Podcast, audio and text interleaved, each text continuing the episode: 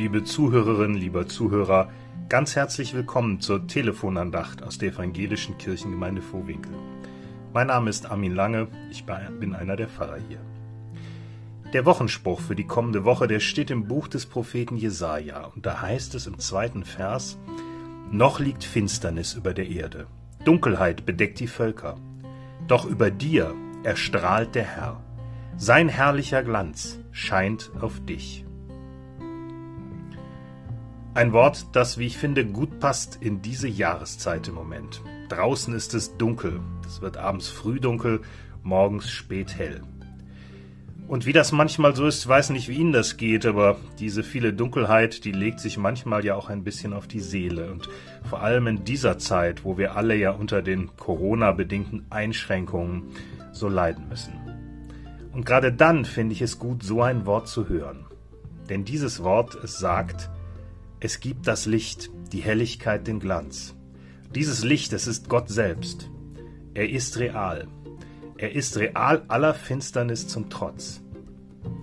Das ist ein Wort, das man sich halten kann. Vielleicht gerade jetzt, wenn es manchmal dunkel ist um mich herum oder auch gar in mir selbst. An Weihnachten, da haben wir Kerzen angezündet. Wir haben uns daran erinnert, wie Gottes Licht zur Welt gekommen ist, diesem Kind in der Krippe, Jesus, Stall von Bethlehem.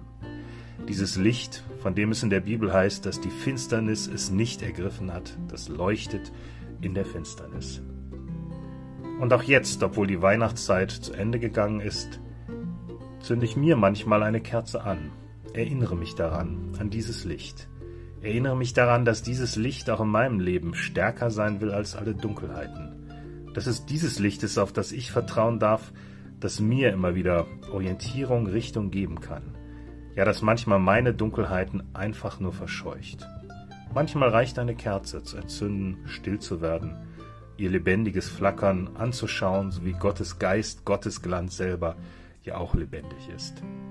Ich wünsche Ihnen das und mir, gerade in diesen Tagen, immer wieder gute Erfahrungen mit Gottes Licht, mit Gottes Helligkeit, gerade auch mitten dort, wo es bei uns so dunkel ist. Amen. Lassen Sie uns noch beten barmherziger, gnädiger Gott, du bist das Licht der Welt.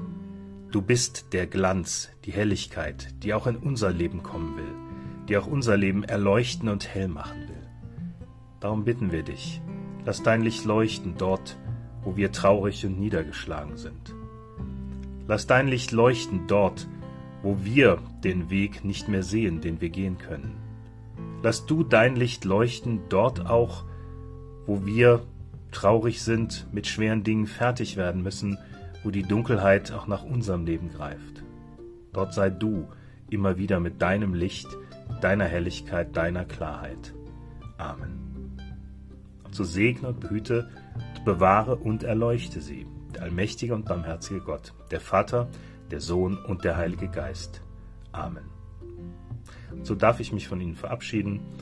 Bleiben Sie gesund, bleiben Sie behütet, bleiben Sie Gott befohlen. Auf Wiederhören.